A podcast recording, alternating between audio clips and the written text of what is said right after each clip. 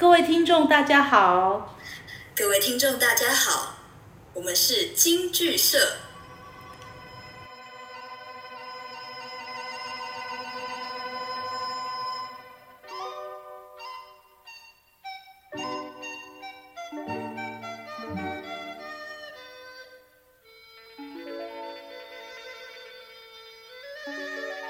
听到京剧社，你的第一个想法会是什么呢？是偶尔瞥见的戏台画面，还是小时候看过的野台演出？是爷爷老旧的收音机里传来的模糊唱词，还是在不断转台中惊鸿一瞥的戏曲频道？是经典的电影作品《霸王别姬》，还是古风歌曲里独树一帜的戏腔？今天，让我们带你一探究竟，揭开京剧社的神秘面纱。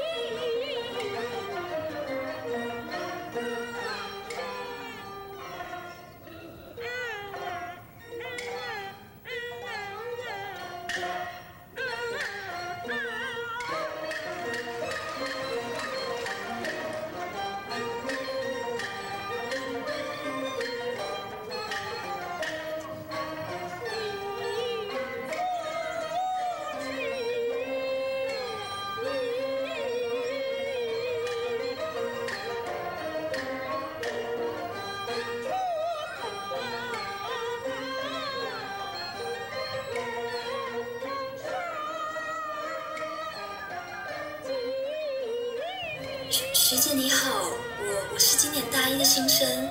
学妹你好，你是对京剧社感兴趣吗？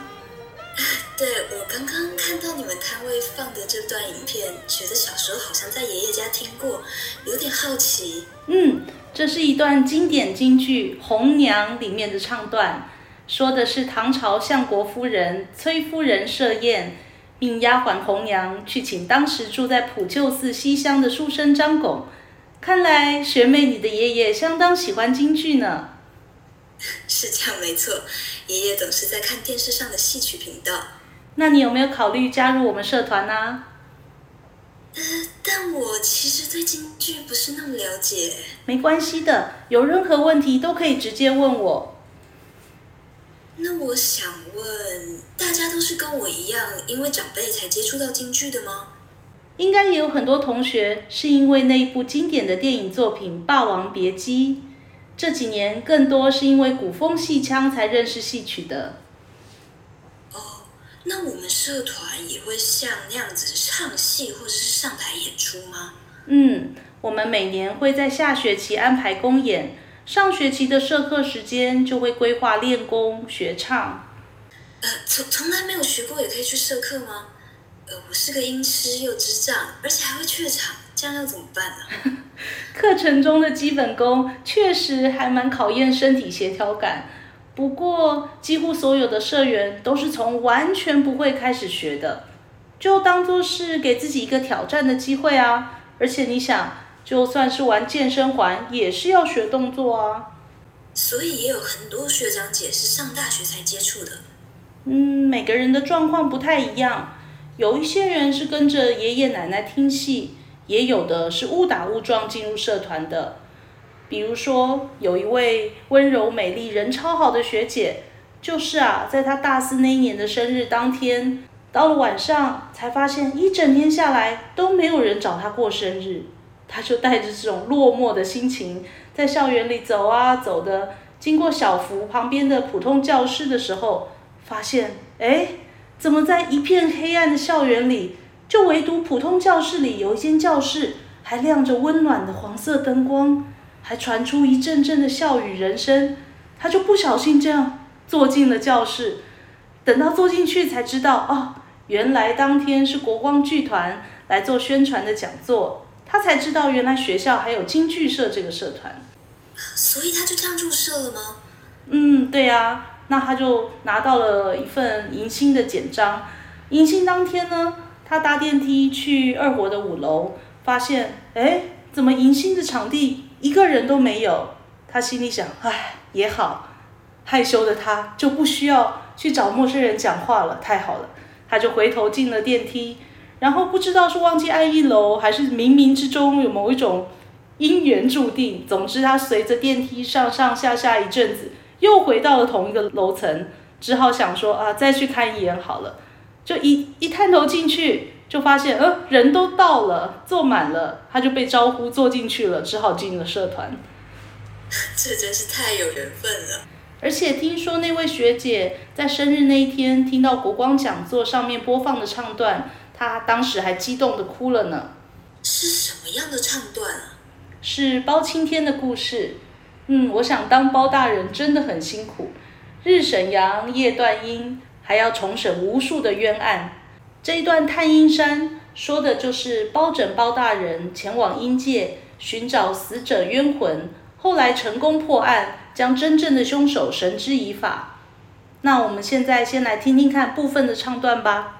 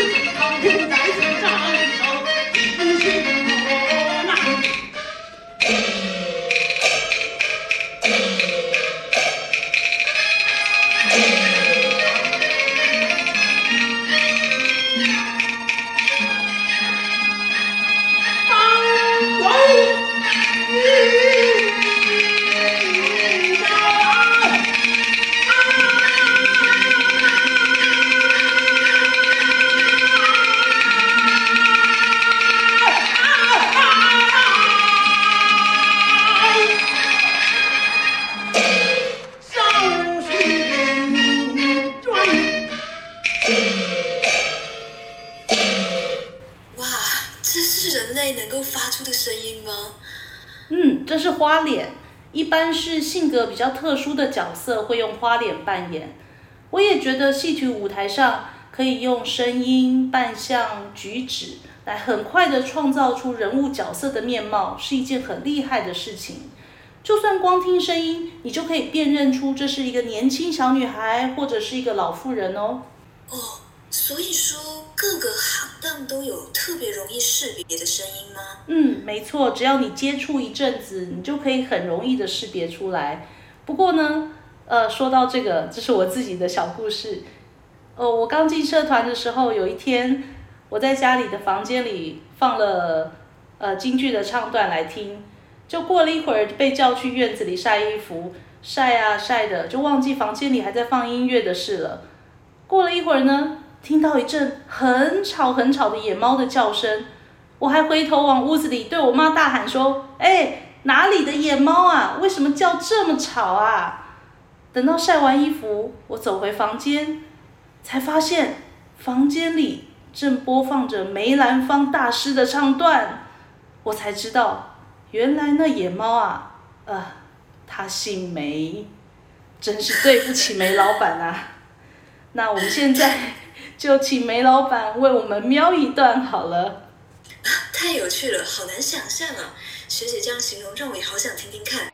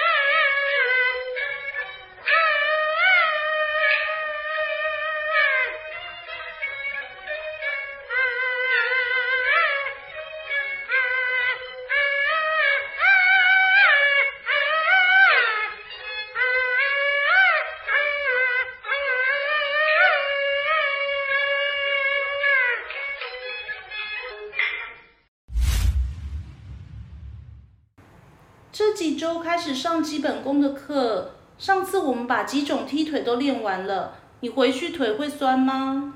呃，一开始大概是因为用到平常不太会动到的肌肉，确实酸到爆。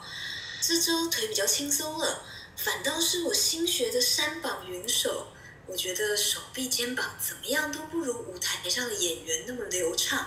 嗯，这是正常的啊。你只要多看看镜子里的自己练习，慢慢就会找到感觉。对了，你最近有去看戏吗？嗯，有去啊。我以前只有偶尔跟爷爷一起听戏，最近才学了一点点，但就已经发现看戏的感觉都不一样。觉得有好多动作我都学过，可是演员做起来就是特别帅。有一句老话就是“台上一分钟，台下十年功”。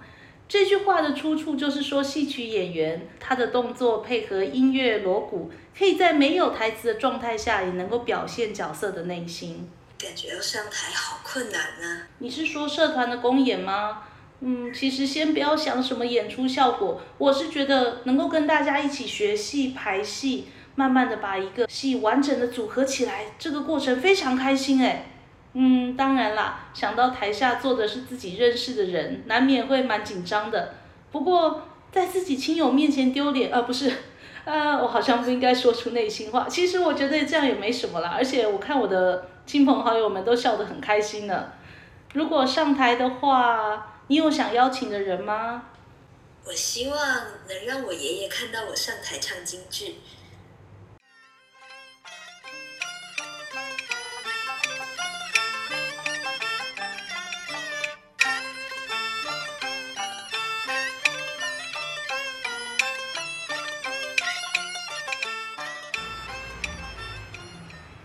学妹，你还好吗？你看起来不太开心，发生什么事了？学姐，你还记得上学期有一次我们社课之后一起走到捷运站，在路上聊的事情吗？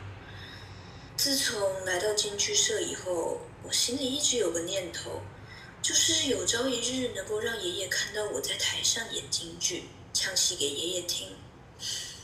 唉。学长姐们准备了两年的公演，本来以为可以把观众席最好的位置留给爷爷，可是现在他却因为住院没办法亲自来看戏了。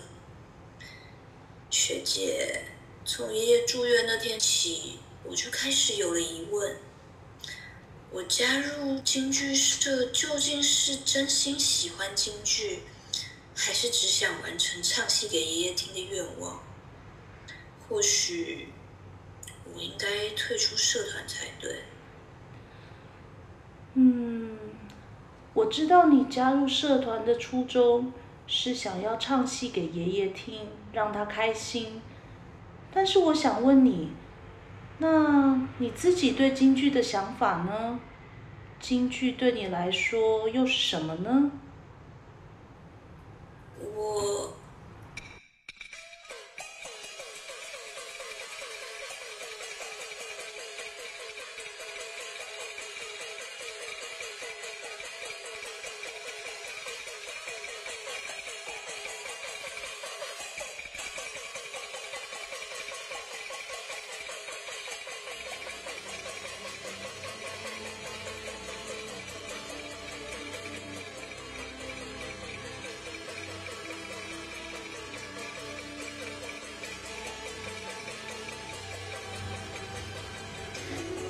天学姐问我京剧对我来说是什么，我想了很多，想起了小时候坐在爷爷腿上看着电视里唱戏看不明白却又深受吸引的童年回忆，想起了加入京剧社后跟社员小伙伴们一起在茶会上吃过的零食，在练习中一起挥洒汗水，在日常中一起度过的欢声笑语。想起了第一次到现场观戏的感动，想起了发现每一出舞台都是一起一会的震撼，想起了对站上舞台表演的向往。在很多人眼里，京剧可能是跟不上时代的老传统，但在我心里，京剧拥有着跨越历史和时代的美好。只要你愿意用心体会，一定也能感受到。所以我留在了京剧社，想让更多人认识京剧，了解京剧。如果你也对戏曲、对舞台或者对表演有一点点感兴趣，希望你不要错过，一起加入我们。欢迎来到京剧社。